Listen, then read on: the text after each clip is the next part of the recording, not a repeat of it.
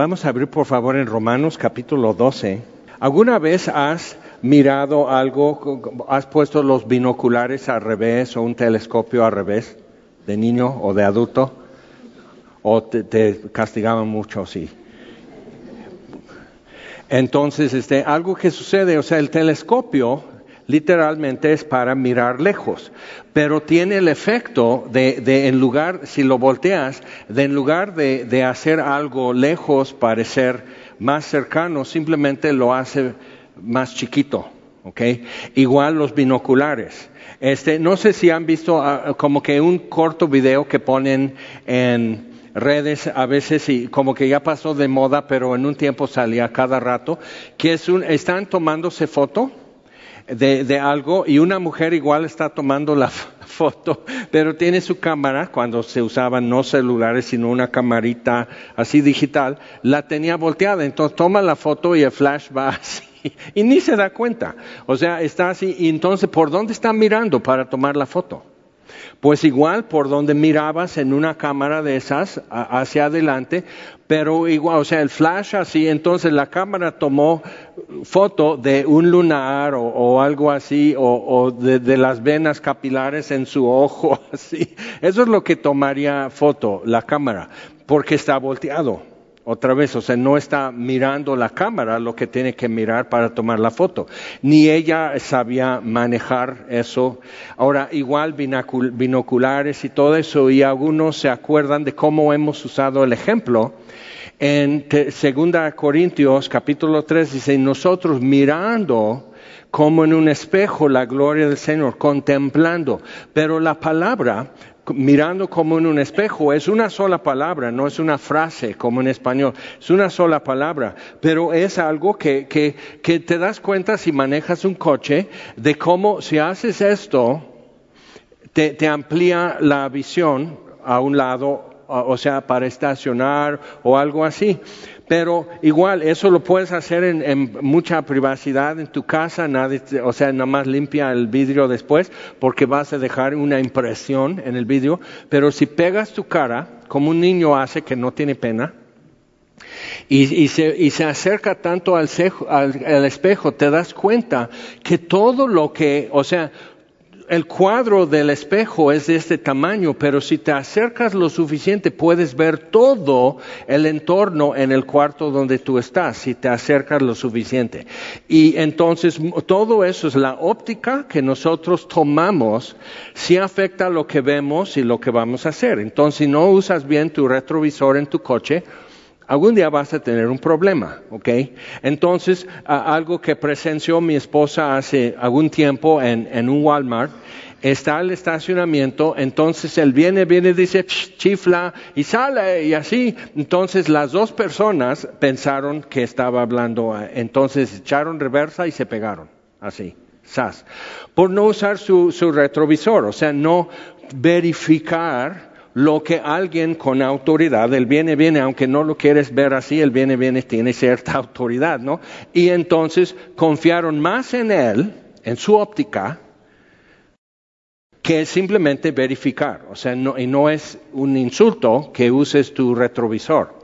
Entonces, eh, o sea, viendo todo eso y otra vez regresando a lo del telescopio, que binoculares es un telescopio doble, o sea, por eso es binocular, o sea, dos ojos trabajando en un telescopio. Entonces, viéndolo así, o sea, todo esto que estamos hablando es que la Biblia, la palabra de Dios es un macroscopio. Un microscopio toma algo chiquitito, muy difícil de ver bien, y lo, y lo amplía para que lo puedas ver cerca, aún así, con algo microscópico, o aún de cerca no lo puedes ver bien. Entonces el microscopio lo hace algo chiquito, verse a un tamaño que puedo conocer. Pero la Biblia, siendo la palabra de Dios, es un macroscopio que toma la totalidad de la verdad y la, y la hace en, un, en un perfil que, que podemos conocer. Porque Dios, siendo absoluta verdad y toda la realidad que puede haber, siempre la vas a entender mirando a Dios. Entonces, viendo eso, tenemos que, pues, pero ¿cómo he de conocer a Dios? Entonces, por eso la palabra de Dios es un macroscopio. Entonces, vamos a abrir nuestro macroscopio y tú dices, ándale. ¿Sí? ¿Y qué? Tú dijiste peores babosadas este fin de semana y no me vayas a mentir. Pero, pero pensándolo así, o sea, nos ayuda a ver algo que nos está costando, por dimensión, por distancia, por, por la razón que tú quieras ver en eso. Entonces un macroscopio te deja ver totalidad de algo. Y es importante por eso cuando la Biblia dice de la Biblia, lámpara es a mis pies tu palabra otra vez, ahí está el macroscopio, te está dejando ver algo que está a futuro, que no podemos ver, pero te deja ver el futuro. No todo, pero suficiente, ¿ok? Entonces, lámpara es a mis pies tu palabra, y así. Ok, entonces Romanos 12 es costumbre y tradición, eh, pues para, para un sermón de año nuevo es como, pues, haz mejor, haz mejor, por favor están rogando alrededor de ti que hagas mejor. Este, vive tu vida mejor para Dios. Cómo ver tus deseos cumplidos para el 2023. Y fíjate, yo no te voy a decir nada de eso. Porque realmente todo el año estamos predicando a Cristo crucificado. Y si no te has dado cuenta, esa es por ahí el camino a todo lo que necesitamos realmente descubrir, experimentar, comprobar, eh, etcétera. Entonces, pero lo que podemos ver con eso es cómo andar en el favor de Dios. Y, no es nada más, no me gusta realmente dar sermones o mensajes de cómo hacer, cómo hacer que tus hijos sean obedientes, cómo hacer que tu marido te acompañe a la iglesia, cómo hacer que tu mujer no cuente todas tus debilidades a sus amigas, o sea, cómo hacer, o sea, todos esos cómo hacer, como si Dios fuera nada más como, como un, tipo de, de baúl o caja de herramienta y a ver, voy a sacar lo que yo necesito, lo que para la chamba presente, lo que yo necesito para, este momento. Entonces, un desarmador, una cegueta, un martillo. Entonces, ¿qué necesito? Y sí, Dios es todo lo que yo necesito, pero si le estoy buscando porque me es útil, soy un simple pagano. Porque los paganos sacrificaban a Huitzilopochtli, y Tlaloc, o sea, sacrificaban a esos dioses esperando buenas lluvias, buen sol, buenas cosechas y todo eso porque les era útil y pagaban un precio muy alto, más los sacrificados obviamente que los que sacrificaban. Pero pensándolo así, o sea, pensaban que el costo era bueno para lo que iban a lograr. ¿Ok?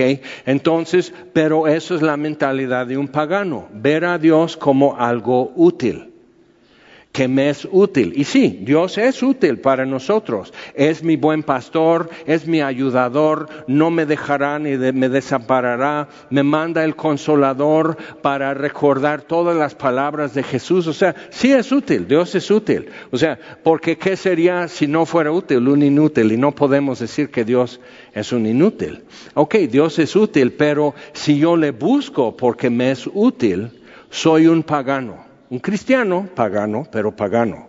¿Ok?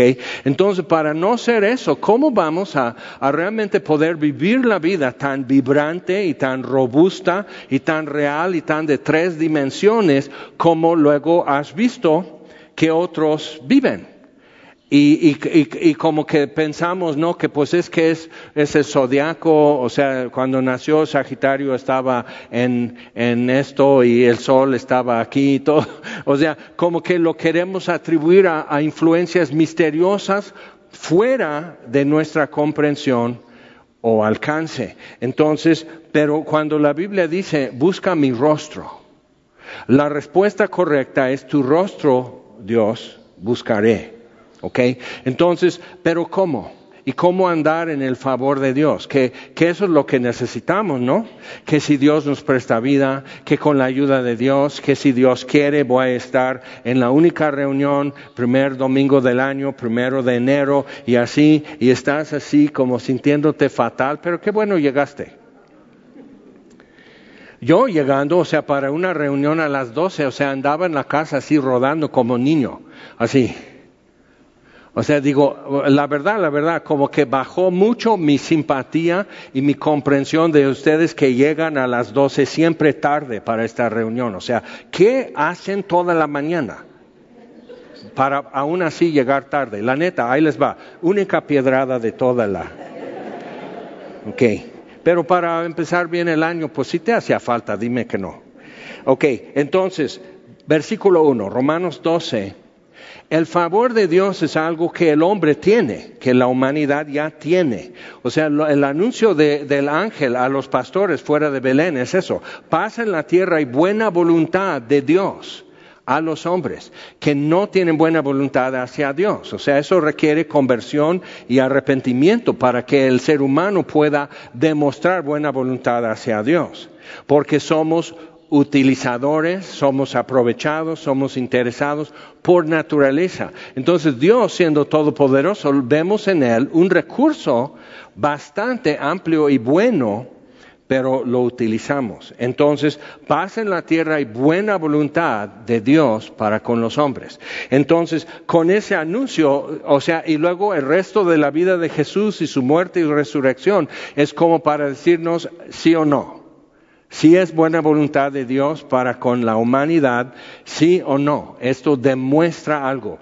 Romanos 5.8, más Dios muestra su amor para con nosotros, buena voluntad, en que siendo aún pecadores, Cristo murió por nosotros. ¿Ok? Entonces nos está quedando claro.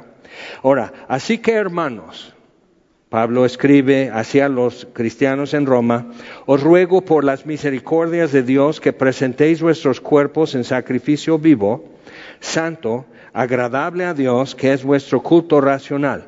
Nadie sabía estas canciones que cantamos hace ratito, nadie sabía que yo iba a predicar eso. ¿eh? Siempre me, me asombra cómo Dios dispone, ¿ok? Cómo Dios dispone estas cosas y no siempre me asombra cuando lo hace, no siempre lo hace, a veces simplemente no descolgamos y contestamos y nos guía y, no funciona, pero aquí está.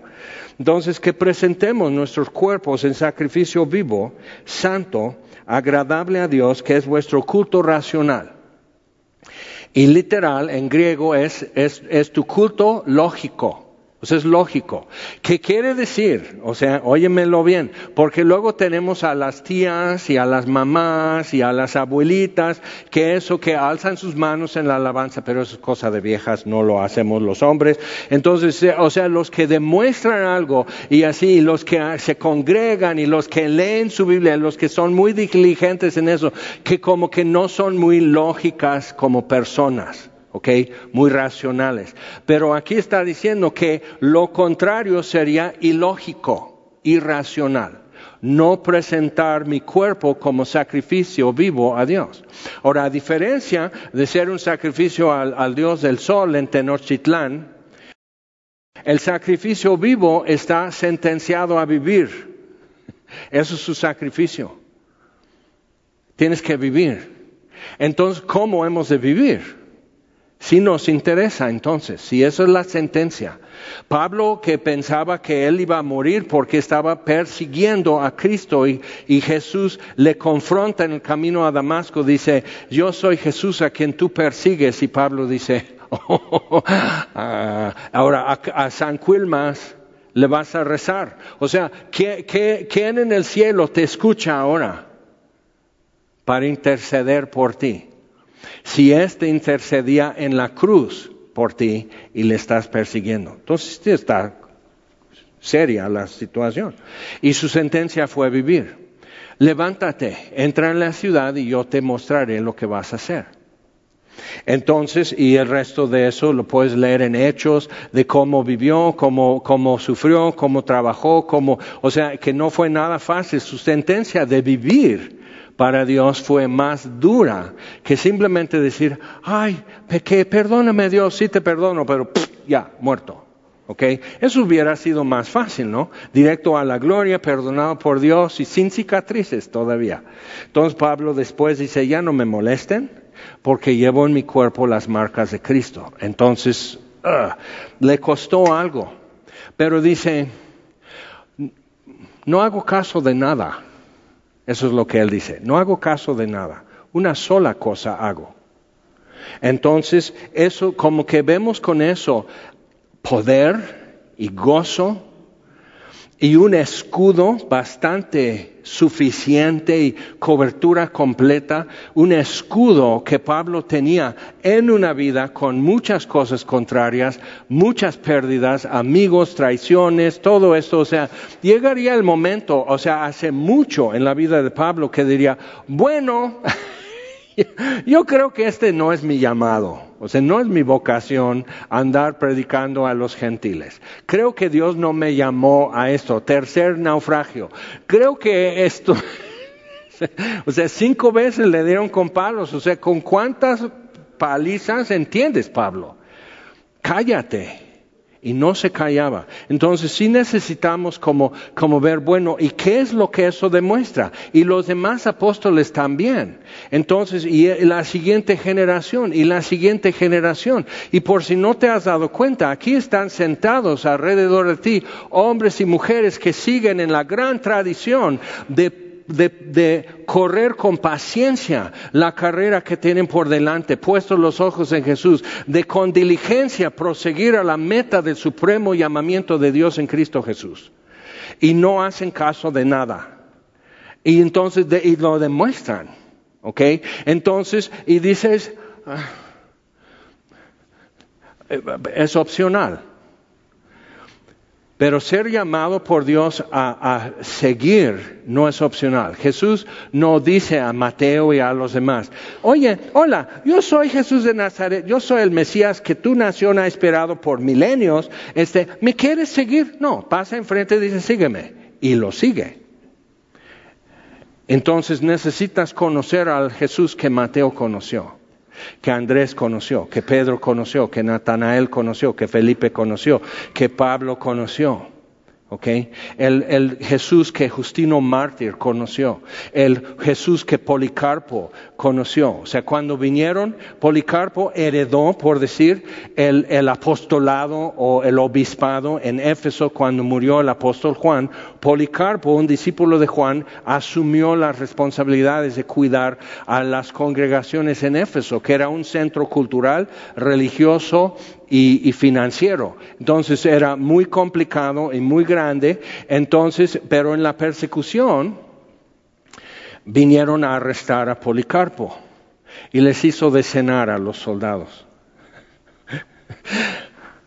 ¿Qué? ¿Estás loco? Estos son los discípulos de Jesús de Nazaret. Les hace de cenar. Ay, no, o sea, se sentían pena, es un abuelito, un hombre ya viejito también. Entonces, ¿pero cómo?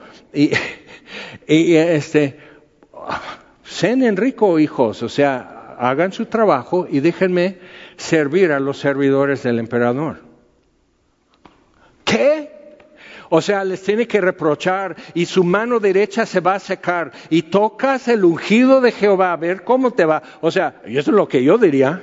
La maldición gitana les espera, hijos, hagan lo que quieran, pero esto sí funciona. Pregunten a los que les ha ido mal cuando me lastiman. Y así, o sea, y, Policarpo está así, no, pues, o sea, se va a echar a perder. Mañana no va, a haber, no va a haber nadie en casa que coma esto. Era obispo y no tenía sirvientes.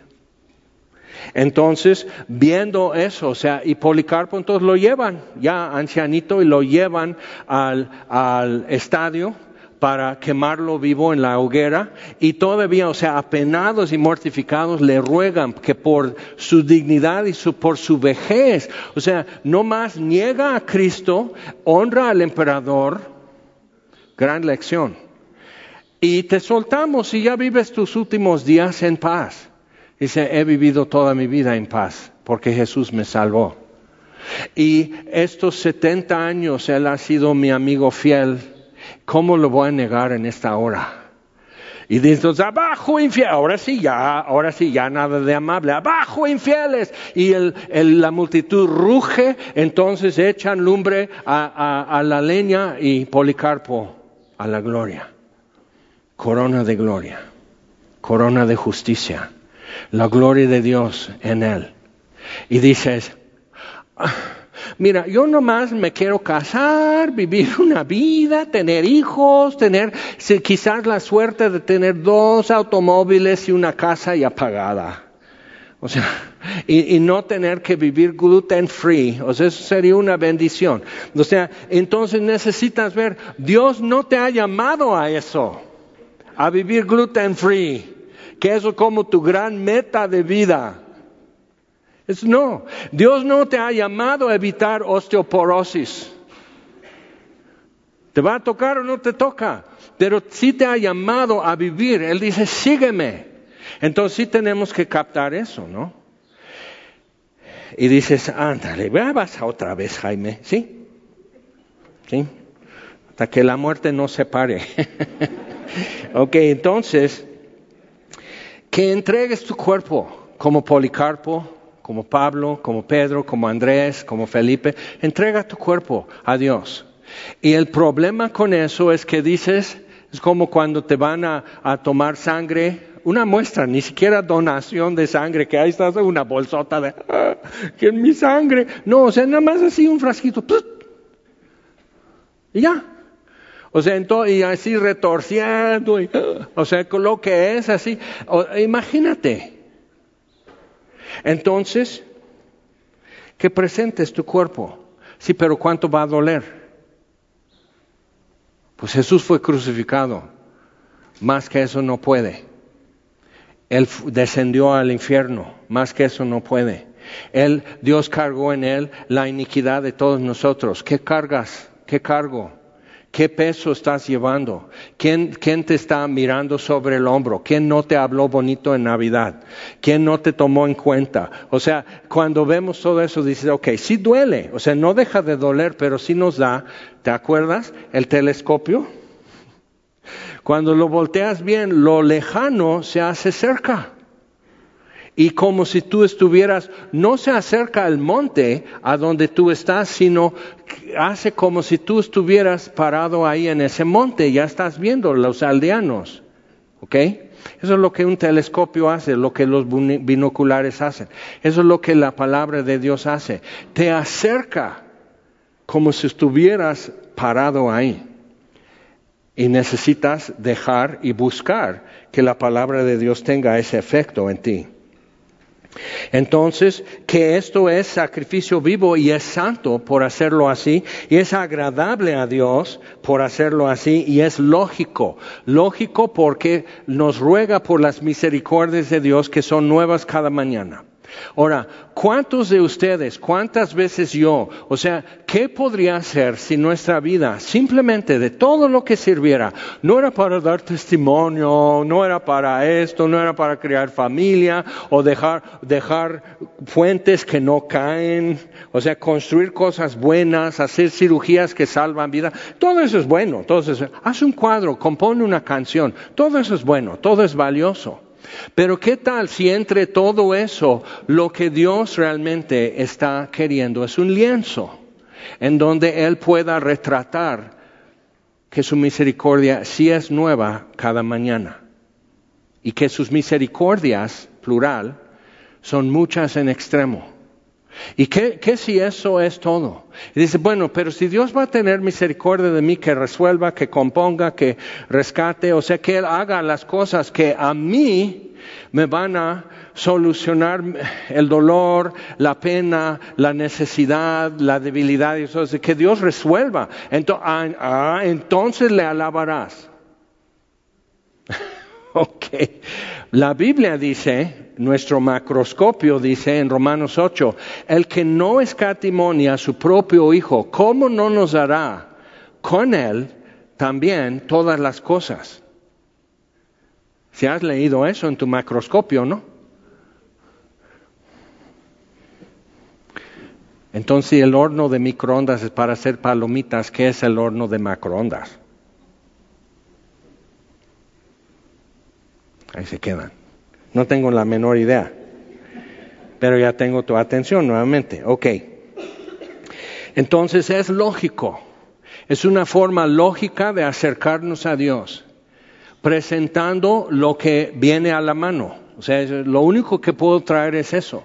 No le puedo bajar las estrellas a Dios, no le puedo componer una mejor música, un poema, no le puedo construir un mejor edificio, no le puedo sanar un peor enfermo. O sea, Él ya me rebasó en todo eso y nunca tomó clases.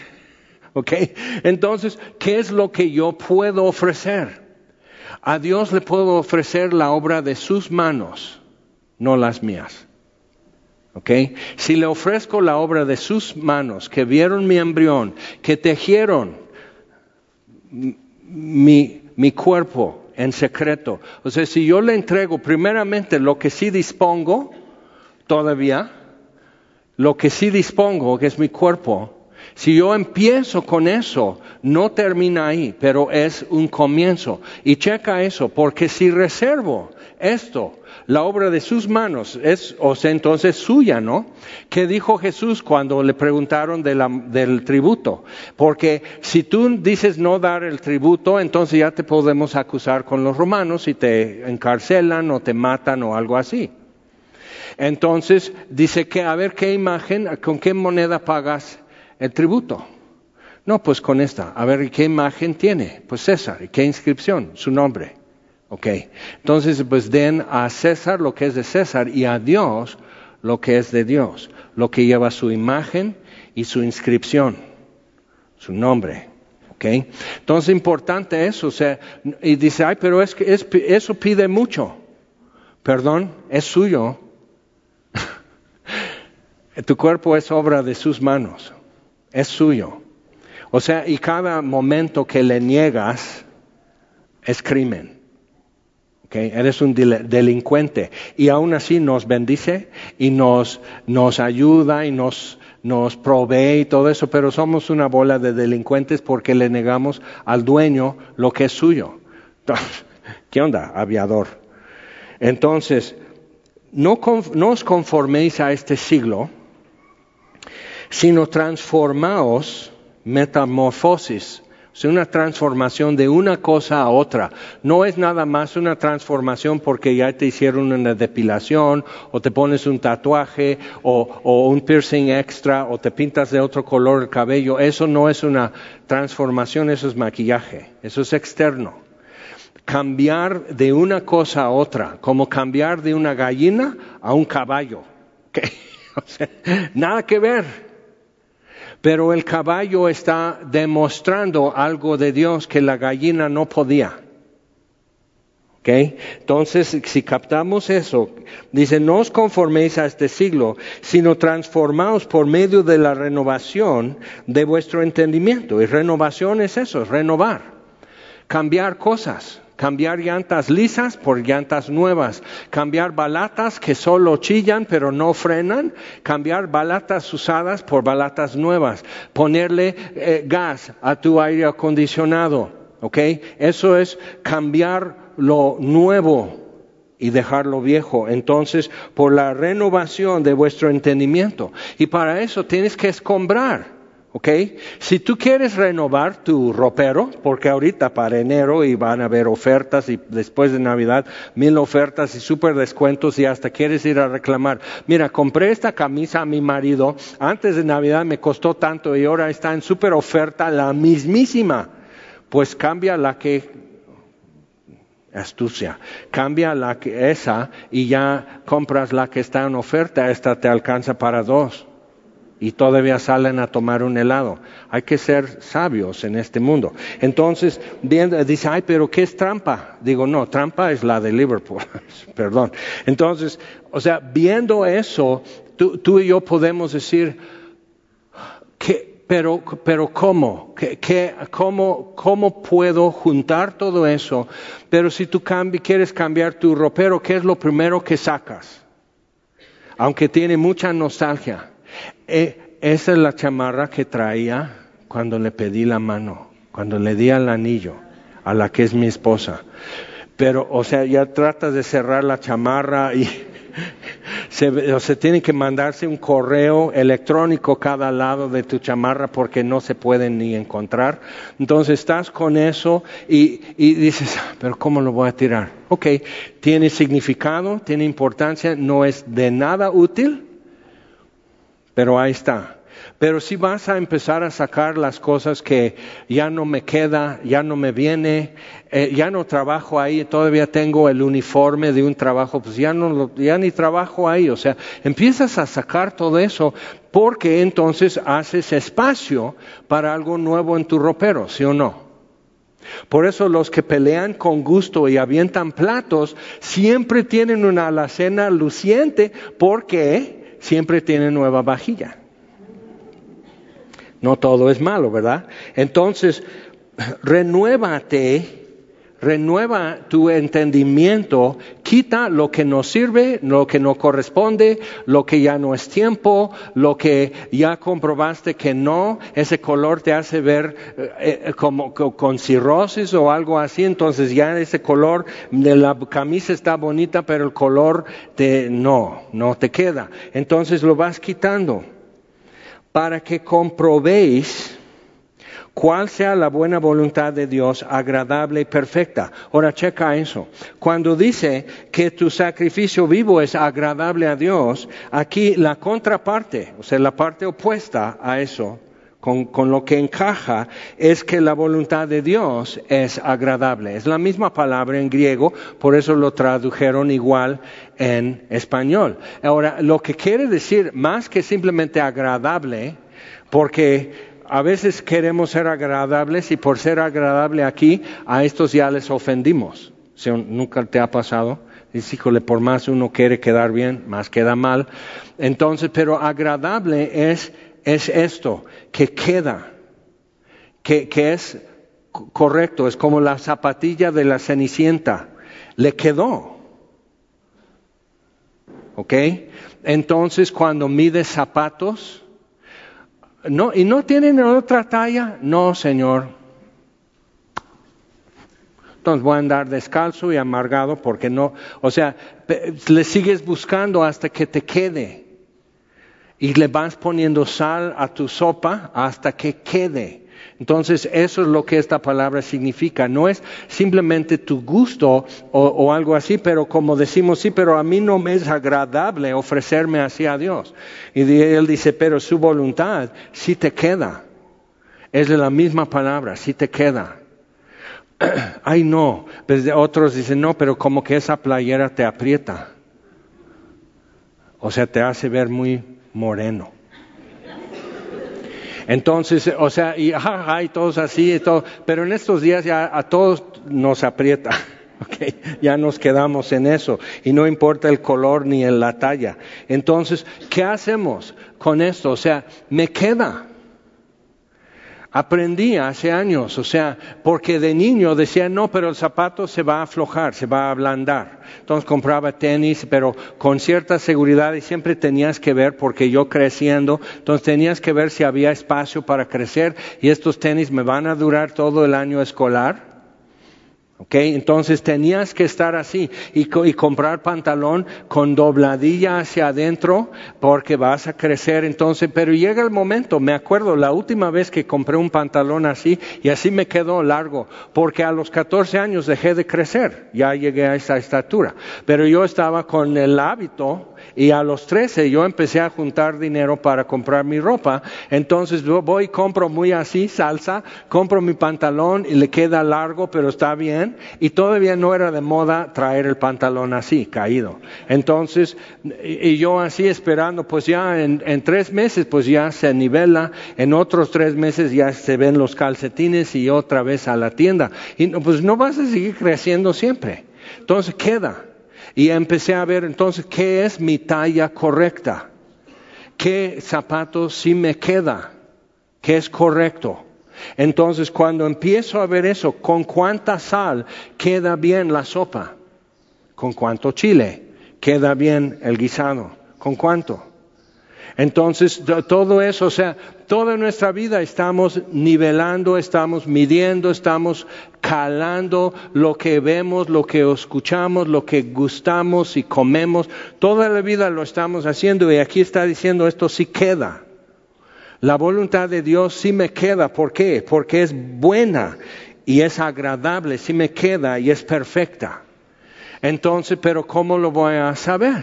Tienes que comprobarlo como compruebas tu talla probando el zapato. Entonces tienes que probar la voluntad de Dios, tienes que andar en la voluntad de Dios para comprobar que sí, que sí su voluntad es buena y es agradable si viene, si queda y te queda bien y es perfecta. Digo pues por la gracia que me es dada a cada cual que está entre vosotros que no tenga más alto concepto de sí que el que debe tener. Teníamos hace años grupos de rendición de cuentas de los hombres y por fin lo, suspendimos porque vi una tendencia, más bien un patrón, con su protocolo, porque era una pregunta, ¿cómo vas con Dios? Bien. y ese tono de, eh, aprendí, eh, Nel, mentira, está re mal. Bien. Eh. Porque es así, es como para, para rebotarte. Entonces, bien. ¿Cómo vas con tu esposa? Bien. Oh, peor todavía, porque ya... Y eso hubo un rebote cuando aterrizó el avión, ¿eh? Todos así se aflojaron sus muelas. Oh, así.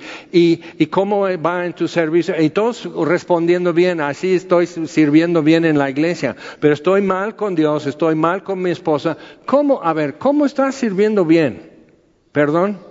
O sea, tus prioridades son primero Dios, luego tu pareja, luego la iglesia si te da tiempo.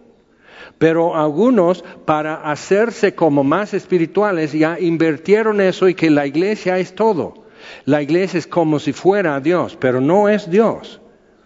Entonces empezamos a rectificar eso. Entonces pusimos tres preguntas. Todavía ya estaba eh, en metástasis la cosa, pero tratamos de salvar los grupos de rendición. Ahora las preguntas son, ¿qué es lo que estás descubriendo en la palabra de Dios últimamente? Entonces tenía, estoy leyendo en Efesios, estoy leyendo en Apocalipsis, estoy leyendo en Josué, en Proverbios. Siempre estaban leyendo en Salmos estos vatos.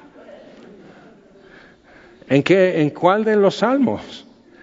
Son cientos de, ay, pues no sé, es ese que dice que Dios es como una fortaleza y ya te soplan, y será el Salmo 46. sí, entonces me gustaba más, mejor decir, bien, así, o sea, mejor estrellarse de una vez que seguir con disimulos y todo eso. Entonces, o sea, entonces, ¿cómo, qué, qué, dime con qué podemos apoyarte en oración? Entonces, pues ora por más fe. Ay, lárgate. ¿Cómo? O sea, porque en la forma de pedir está la forma de dar, hijo. Entonces pides muy nebuloso, muy general. Tu respuesta ni la vas a detectar por tan nebulosa y general. O sea, sigues vivo, ah, tienes fe. ¿Qué? Entonces, lo cambiamos. Y luego, cuando eso dije, no, tenemos que, reconocer que la naturaleza humana es de tal manera que esto ya no conviene. Y vamos a hacer otra cosa. El que sabe rendir cuentas a sus amigos lo hace, el que no, nunca lo va a hacer, ni con chochos. ¿Ok? Entonces lo dejamos. Y mira, la iglesia siguió igual y hasta mejor porque ya no había farsantes, ya no había disimulo, ya no había... Entonces eh, la hipocresía se deshizo y eso nos sirvió. Todos tuvimos que crecer. Entonces, digo pues, por la gracia que me es dada a cada cual que está entre vosotros, que no tenga más alto concepto de sí que el que debe tener. Entonces, ya no decir, con Dios, ¿cómo vas? Bien. ¿Cómo que? Bien como, como, eso es, ¿cómo viste el partido? Bien. No contestas así cuando el partido y tu equipo ganó. Bien. Requete bien. Uno que conocimos hace tiempo en Tierra Alta decía, bien hermano, en victoria y alabando a Dios. y, y dices, Era un poco excesivo para nosotros como tan expresivo así, que así, ¿qué decía en victoria? Y agradecido y en victoria. Y, siempre lo estaba. Entonces tiene una buena fórmula el cuate. Sí, agradecido y en victoria. Entonces eh, pues, dice, pero yo no quiero contestar, yo no quiero hablar con ese tono. Pero si quieres estar agradecido y en victoria, ¿verdad? Entonces, ¿cómo andar con el favor de Dios? Entonces, otra forma de entender esta frase que no tenga más alto concepto es que no piense más acerca de sí mismo de lo que debe. O sea, que lo que nos ocupa en nuestro pensamiento, que no sea yo en mi pensamiento que no me saludaron, que no me dan esto, que no me quiere, que, que me dijo, que no, que no me dijo, que cuando me pagan, que no me pagan bien, o sea, todo yo, yo, yo, yo. Entonces, líbrate de tener que pensar tanto en ti. Y es una libertad, es un descanso. Entonces las dos cosas se pueden entender ahí, sino que piense de sí con cordura. Otra vez, y un cuate como tú, ¿qué es lo que realmente merece? Y verdadera libertad empieza a suceder en nuestra vida y gratitud, y así agradecido en victoria. Ok, entonces eso comienza cuando tú sabes que no solo por tus hechos, sino por tu persona, mereces la muerte. Porque siempre tenemos la idea de que he sido muy pecador. No, no, no, no, no, mereces morir. Pero, o sea, porque no hiciste lo que aquel o aquella hizo, mereces morir. La paga del pecado es la muerte y la muerte es muerte. No es nada más que te hagan así, que te pongan un zarillo, que pamba al que peque o algo así, sino no. La paga del pecado es la muerte. Y si yo puedo captar y realmente creer que yo merezco morir, todo empieza a ser un regalo todo eh, gozo de tanto permiso en mi vida y tanto espacio para moverme y decidir y todo eso. Cuando me siento que todo es estrecho y estorboso, es cuando siento que tengo más derecho, tengo un concepto más alto de mí del que debo tener. Y por eso empiezo a decir, ah, y, y fíjate, te voy a decir un gran secreto, vengo de tu futuro. en una máquina de tiempo para decirte, no necesitas una novia, no necesitas un novio, no necesitas pareja para hacerte completo, no necesitas hijos, no necesitas papás porque Dios es padre de los huérfanos. O sea, no necesitas eso. Necesitas agua y maná. Es todo. Y para que Dios, Dios nos puso en esos términos para que aprendas, dice que conozcas que no solo de pan vivirá el hombre, sino de toda palabra que sale del macroscopio, la palabra de Dios. Eso es lo que necesitamos, con eso estoy bien. Entonces, cuando haces tu cuenta de eso, dices, ¿cómo estás? Bendecido y en victoria. O sea, ya estás bien. Tienes, o sea, estás repleto. Estoy, no sé qué hacer con tanta bendición, realmente. O sea, oh, Dios me ama, me busca, me cuida, me sustenta. Ah, pero siempre estamos con algo volteado, estamos con el telescopio viendo lo que de por sí está lejos como ahora lejos y chiquito. Dices, no, yo por eso ocupo binoculares y son del ejército. Ajá, pero los tienes volteado, papá. ¿Y cómo lo sé? Porque siempre las cosas que son grandes en la vida las tienes lejos y chiquitas. Por eso lo puedo saber. ¿Y cómo podemos remediar eso?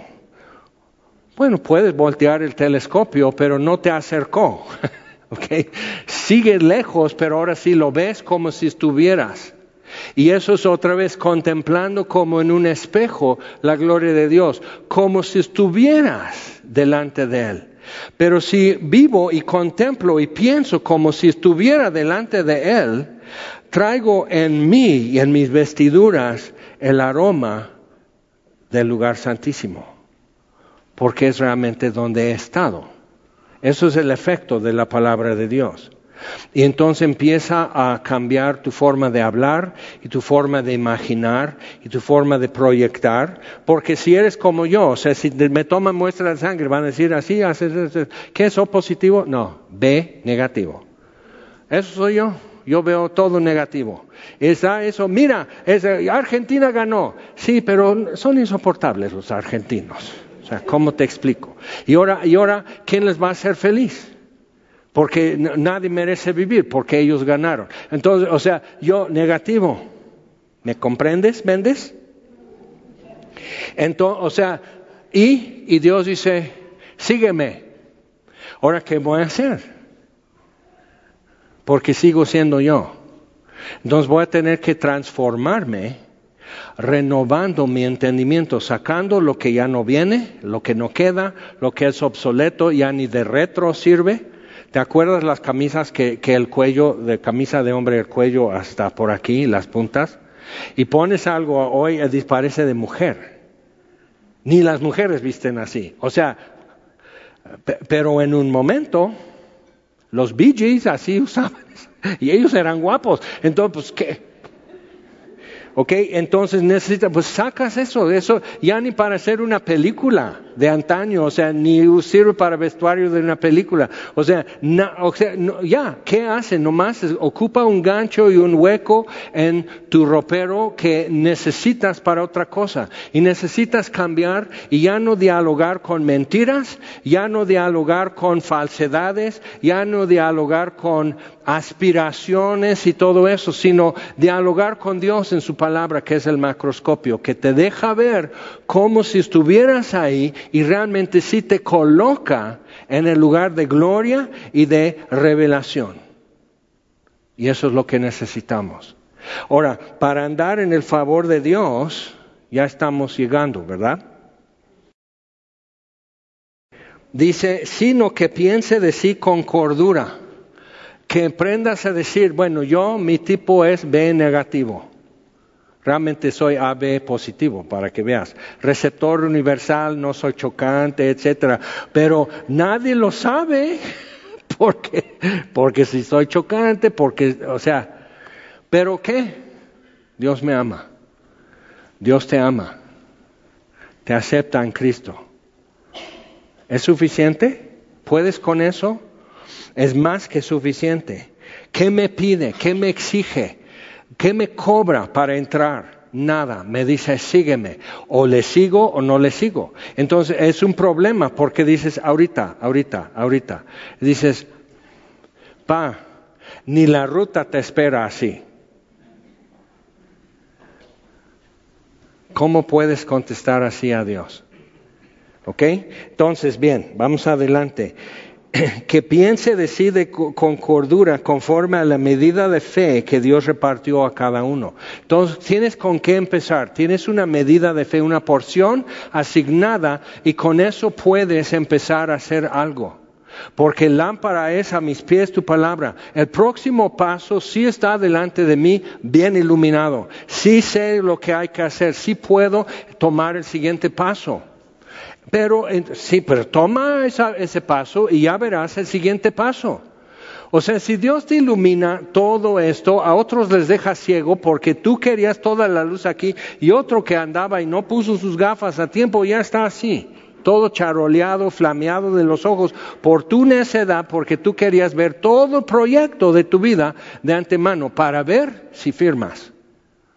Como si tuviéramos derecho y dignidad ante Dios como para todavía poner condiciones. Cuando Él quitó las condiciones y puso a Cristo. Ok, entonces queda cada vez como más cerca a eso. Seguimos acercándonos al macroscopio y vamos a Proverbios 3. El resto de Romanos 12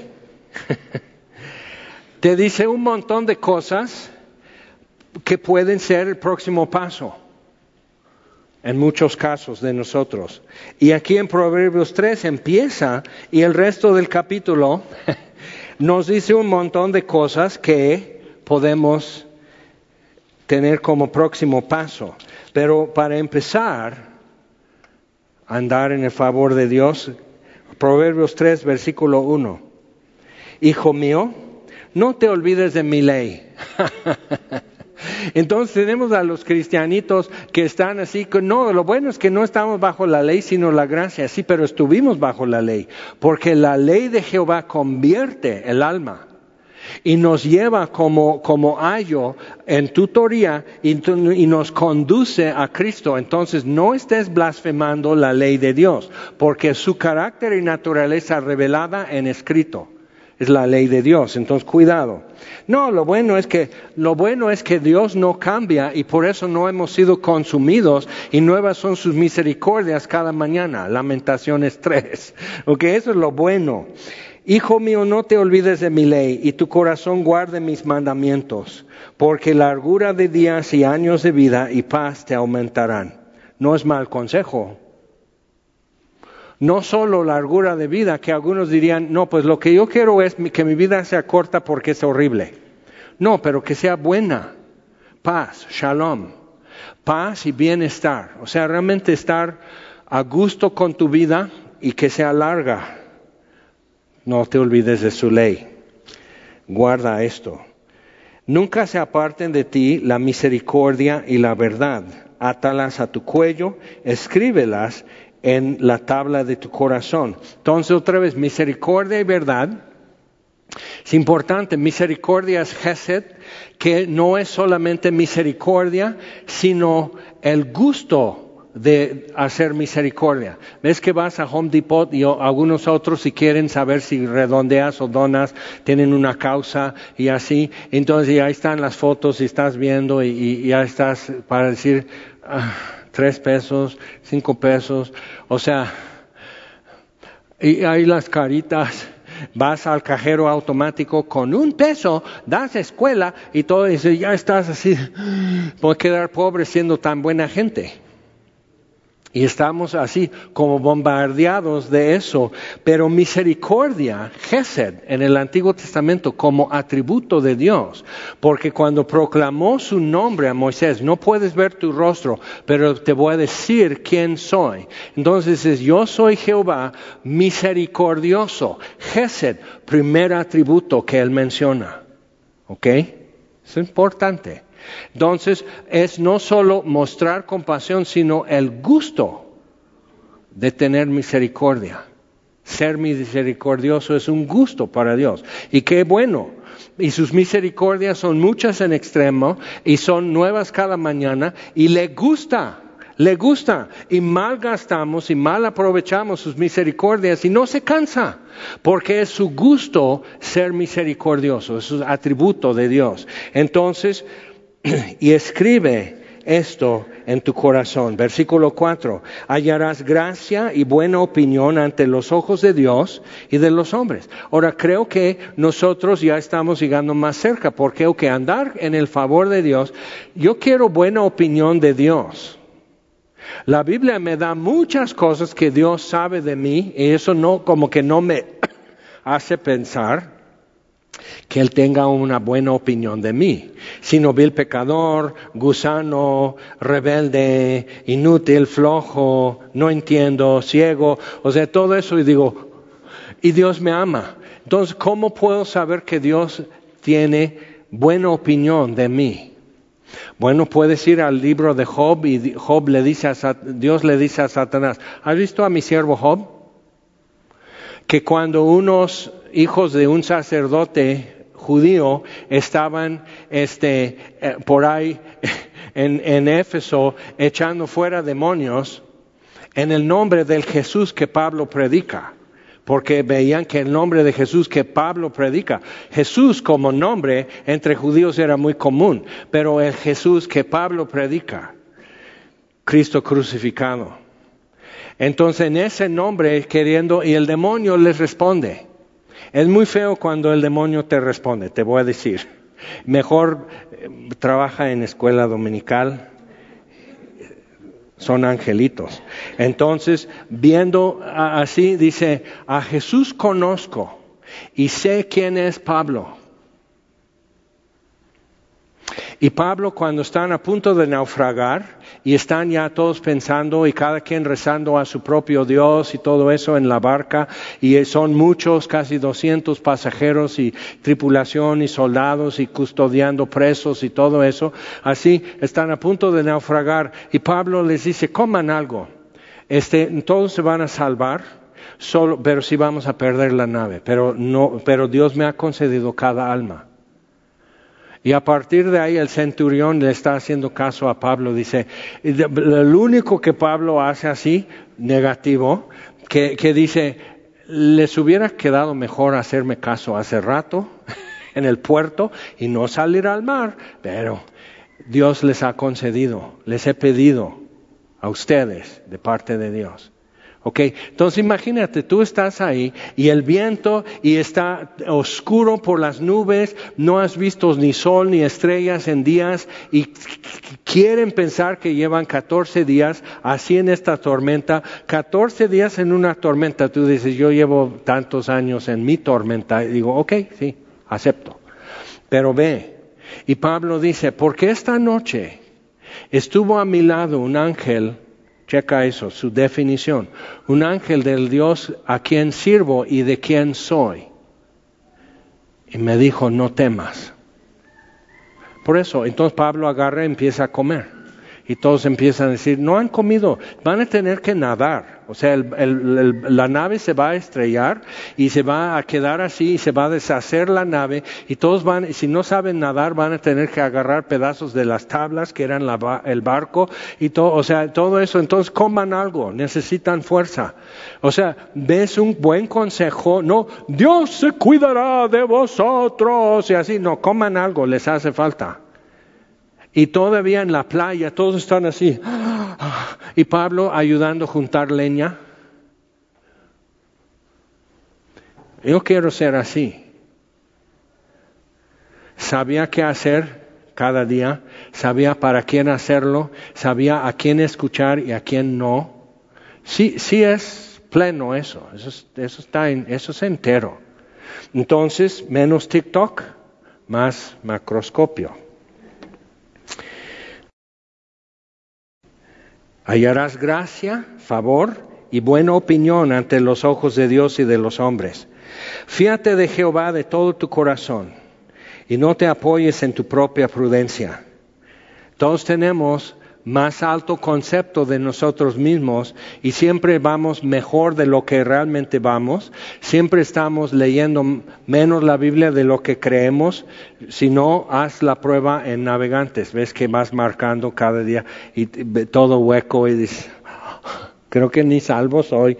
O sea, es una revelación, pero es necesario para saber quiénes somos y no tener tan alto concepto, porque entonces no estoy hidratándome y creo que voy bien, pero estoy deshidratado, estoy hambriento, tengo hipotermia, un efecto de hipotermia, estar con tanto frío que tu temperatura empieza a bajar en tu cuerpo, es que tu cerebro deja de funcionar bien y tus percepciones ya quedan como nubladas y, y en efecto cuando ya te estás muriendo de frío, ya no sientes frío. ¿Cómo estamos? Si estás en tu día 14 de una tormenta, sabes que estás vivo y que quieres que esto ya termine, pero no es un mal momento porque tus facultades están presentes. Fíate de Jehová de todo tu corazón y fíate aquí es no solo confiar, sino refugiarte. Refúgiate, que sea de tal tu confianza en Dios que puedes refugiarte día y noche por la razón que sea. Cuando has pecado, cuando has blasfemado, cuando has triunfado, cuando te han cortado, cuando te han bendecido, que sepas refugiarte en Jehová y de todo corazón refugiarte en Él, porque hasta los halagos son vanidad. Entonces, refugiarte en Él y no apoyarte en tu propia prudencia no quiere decir ser imprudente, sino que tu sostén, tu apoyo, no sea tu prudencia, porque te puede fallar. Dime que no. Reconócelo en todos tus caminos y Él enderezará tus veredas. Ahora, entonces, lo que hay que ver aquí, para ellos en aquel entonces, caminos como tal que tenemos hoy con asfalto y rayas y señalamientos no existían.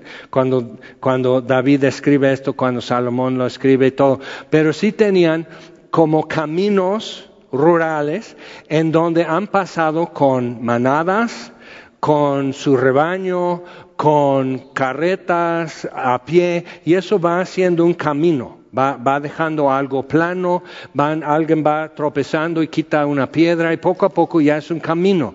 Y lo que quiere decir es algo muy caminado, muy traficado, muy transitado, ¿ok?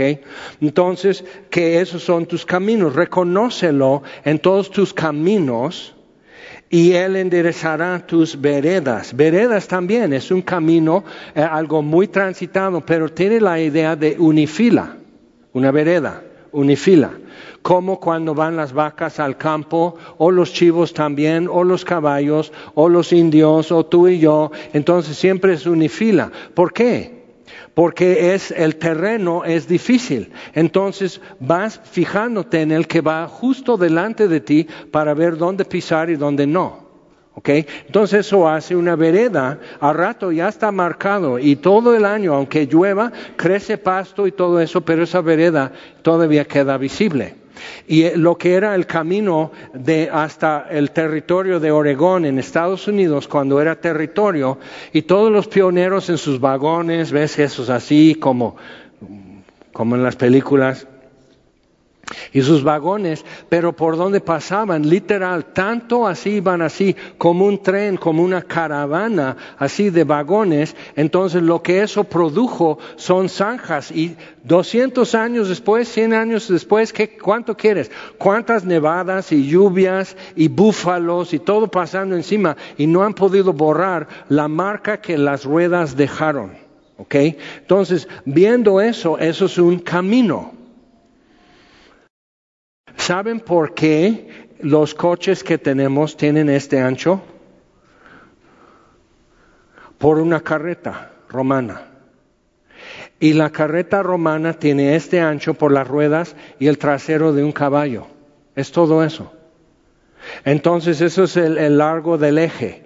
Y eso estableció para ferrocarriles, el ancho del ferrocarril. Todo eso está así basado en simplemente el trasero de un caballo. Y aquí estamos en pleno siglo XXI, súper tecnológicos y seguimos midiendo de acuerdo con eso. Pero si te das cuenta, sí marca y deja sus marcas. O sea, no podemos borrar todo el camino atrás aunque vayamos ya flotando o patinando o lo que sea, no podemos borrar cómo llegamos aquí. Entonces, reconócelo en todos tus caminos. Eso no quiere decir que si vas a abrir una taquería, vas a traer un ramo de flores, que el sacerdote lo bendiga, agua bendita y todo eso, y ahora vas a vender hartos tacos. Luego me han pedido, ¿puedes venir a hacer una oración en mi tienda? Y yo, ¿me vas a dar descuento? O sea, ¿por qué quieres la bendición? Para que ganes más dinero. Qué chula es Puebla, papá. O sea, ¿cómo? Pero y de repente ya se ponen así. Porque ya estoy poniendo las cartas sobre la mesa. Realmente no quiero el descuento, no quiero el dinero y no quiero ir a tu tienda. ¿Cómo la ves? O sea, no. Pero, pero, de negativo, ahí está otra vez con el letrerote. Pero viendo eso, o sea, digo, pero tú estás viendo esto.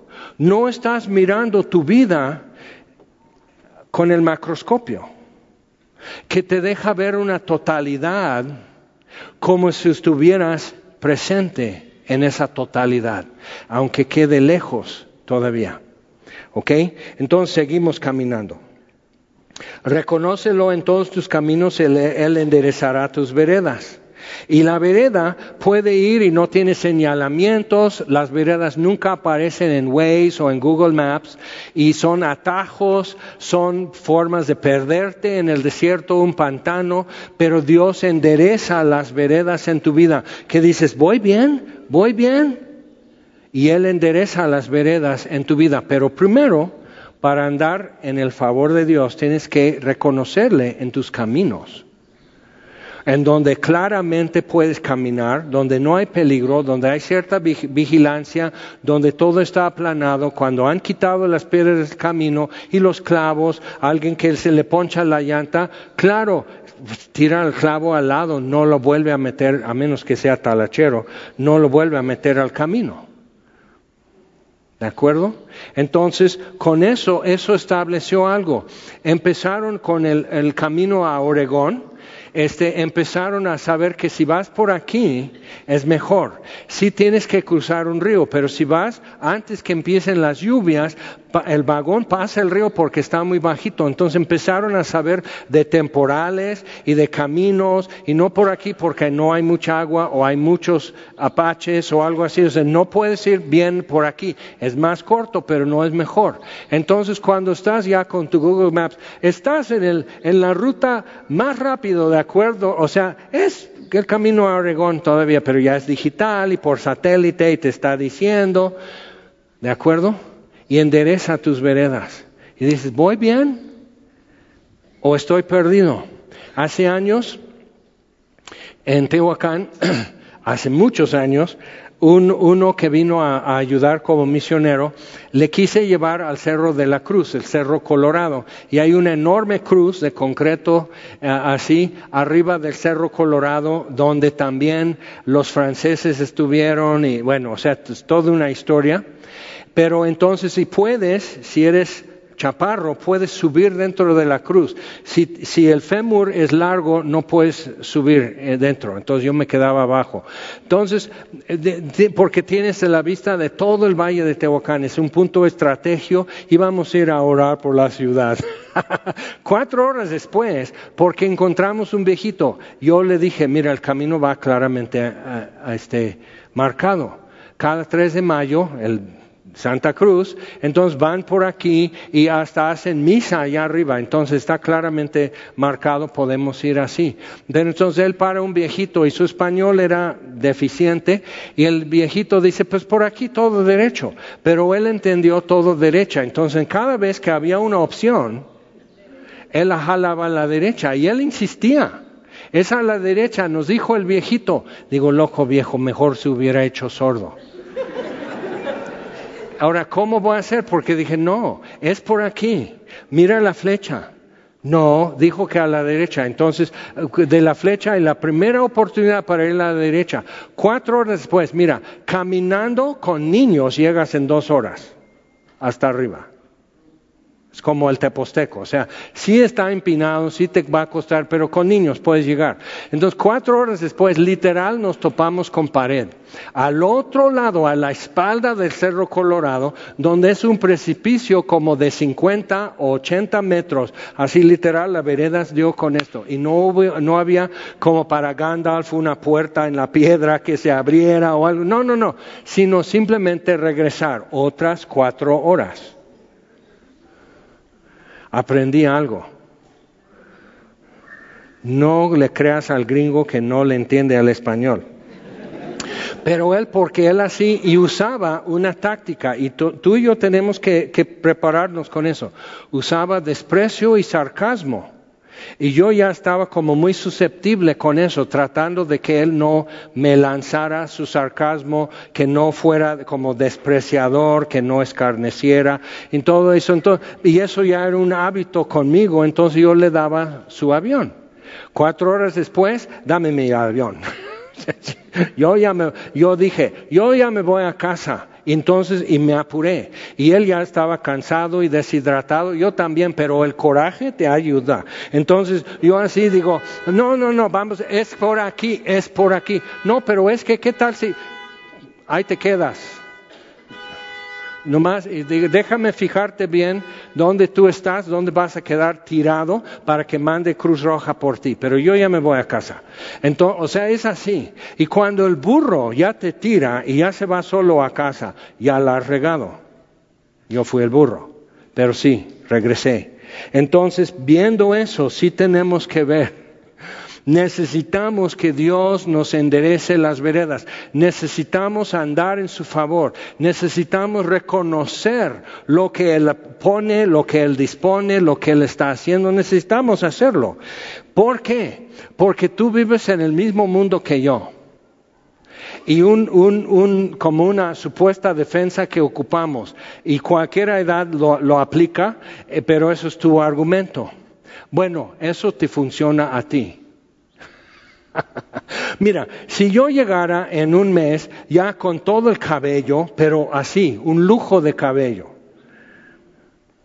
y sin canas, tú dirías, ¿qué te estás tomando? A mí me funciona, a ti no te va a funcionar, porque vives en otro mundo. A mí sí me funciona. O sea, ¿qué, va a suceder si yo como pastor, si yo como predicador empiezo a decir, bueno, entonces tú haz como bien te parece, pero igual no estés llorando aquí, ya retiren los Kleenex porque aquí ya no hay llorones. O sea, ¿cómo? ¿Verdad? Entonces, si es verdad, es verdad. O sea, misericordia y verdad no se aparten de ti. Entonces, si es verdad, es verdad y es verdad en todo tiempo, para toda persona, en toda época, en todo continente. Es verdad.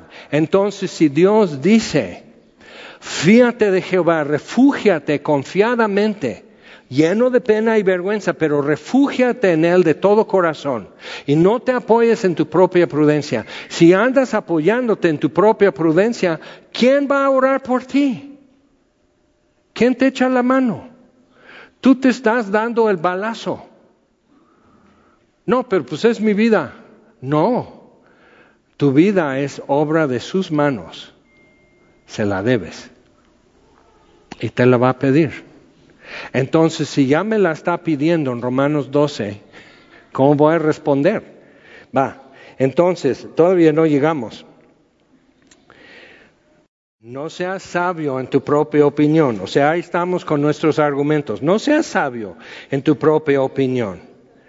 ¿Ves lo que vimos en Romanos 12? Que no tengas un concepto más alto, sino piensa en ti con cordura. Teme a Jehová y apártate del mal, porque será medicina a tu cuerpo y refrigerio para tus huesos. Honra a Jehová con tus bienes, otra vez reconócelo en tus caminos y con las primicias de todos tus frutos y serán llenos tus graneros con abundancia y tus lagares rebosarán de mosto. O sea, la vida que tú quieres realmente es esta. Y Dios está diciendo, entonces camina así. Y luego estamos como Caín. No, Ah, bueno, hablas muy bravucón, ¿verdad, Caín? Pero ¿qué tal al rato cuando venga el diluvio, tú y tu descendencia borrados? O sea, ¿qué onda? O sea, no, sino yo, yo ya vi en Pinterest otro plan de vida. ok, en Pinterest, ándale. Entonces, es tu opinión. Ahora, si esto es opinión de Salomón, opinión de David, opinión de Abraham, porque mucha de esta sabiduría era transmitida, transmitida, y ya fue una compilación en proverbios. Entonces, hijo mío, es Dios hablando con nosotros.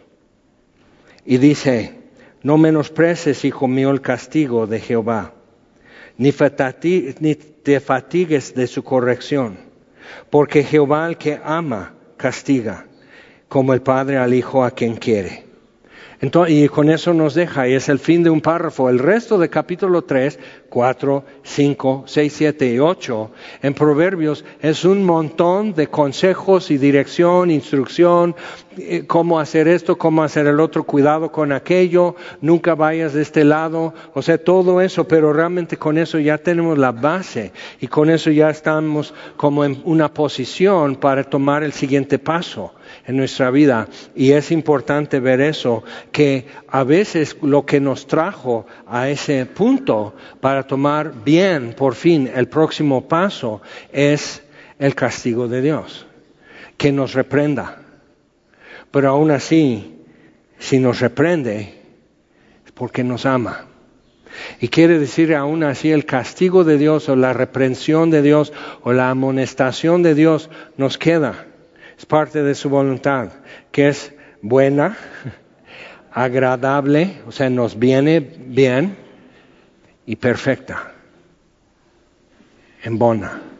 Entonces eso es lo que necesitamos nosotros. ¿Cómo andar con el favor de Dios? Pues ya sabes. Y no tienes que adivinar, no tienes que estar intentando algo, sino simplemente decir, ah, órale, sí. Entonces, sacar el macroscopio, ver para dónde, ver cómo, ver con quién y empezar a caminar en mi vida. Vamos a ponernos en pie. Es un buen día, aunque los tiempos siguen oscureciéndose, aunque los tiempos siguen siendo difíciles, aunque probablemente vienen tiempos más duros, globalmente, económicamente, a nivel global, pueden ser muchas cosas y todo eso. ¿Y qué? Como, si la Biblia no fuera escrita en tiempos así. Entonces, ¿son tiempos duros? ¿Son tiempos difíciles? Sí. Y son nuestros tiempos. San Agustín dijo esto. Entonces vamos a vivir y serán buenos tiempos, porque somos nuestros tiempos. Entonces toma el tiempo que Dios te ha dado y que te sigue dando, toma ese tiempo y hazlo. Tu tiempo y serán buenos tiempos. Aunque las cosas alrededor no se mejoren, serán buenos tiempos. Pero tienes que comprobarlo y para eso vas a tener que probar. Vamos a orar. Señor, te damos gracias por tu palabra primeramente, que nos hace ver y nos deja ver, Señor, quién eres y cómo eres, y nos traza tus caminos y nos reafirma y nos recuerda de tu fidelidad y tu gran amor, Señor, y que es un gusto tuyo, es tu preferencia y placer mostrar misericordia. Y aquí estamos, Señor, en pie. ¿Cuántos hombres y mujeres necesitados de tu misericordia nueva cada mañana y que sean plurales tus misericordias y sobreabundantes, muchas en extremo. Necesitamos esa misericordia de un Dios que le encanta tener misericordia. Entonces, Señor, guíanos en tu verdad, confórmanos a la imagen de tu Hijo Jesús, Señor, líbranos del mal y glorifica tu nombre en nosotros. Te lo pedimos en el nombre de Jesús. Amén.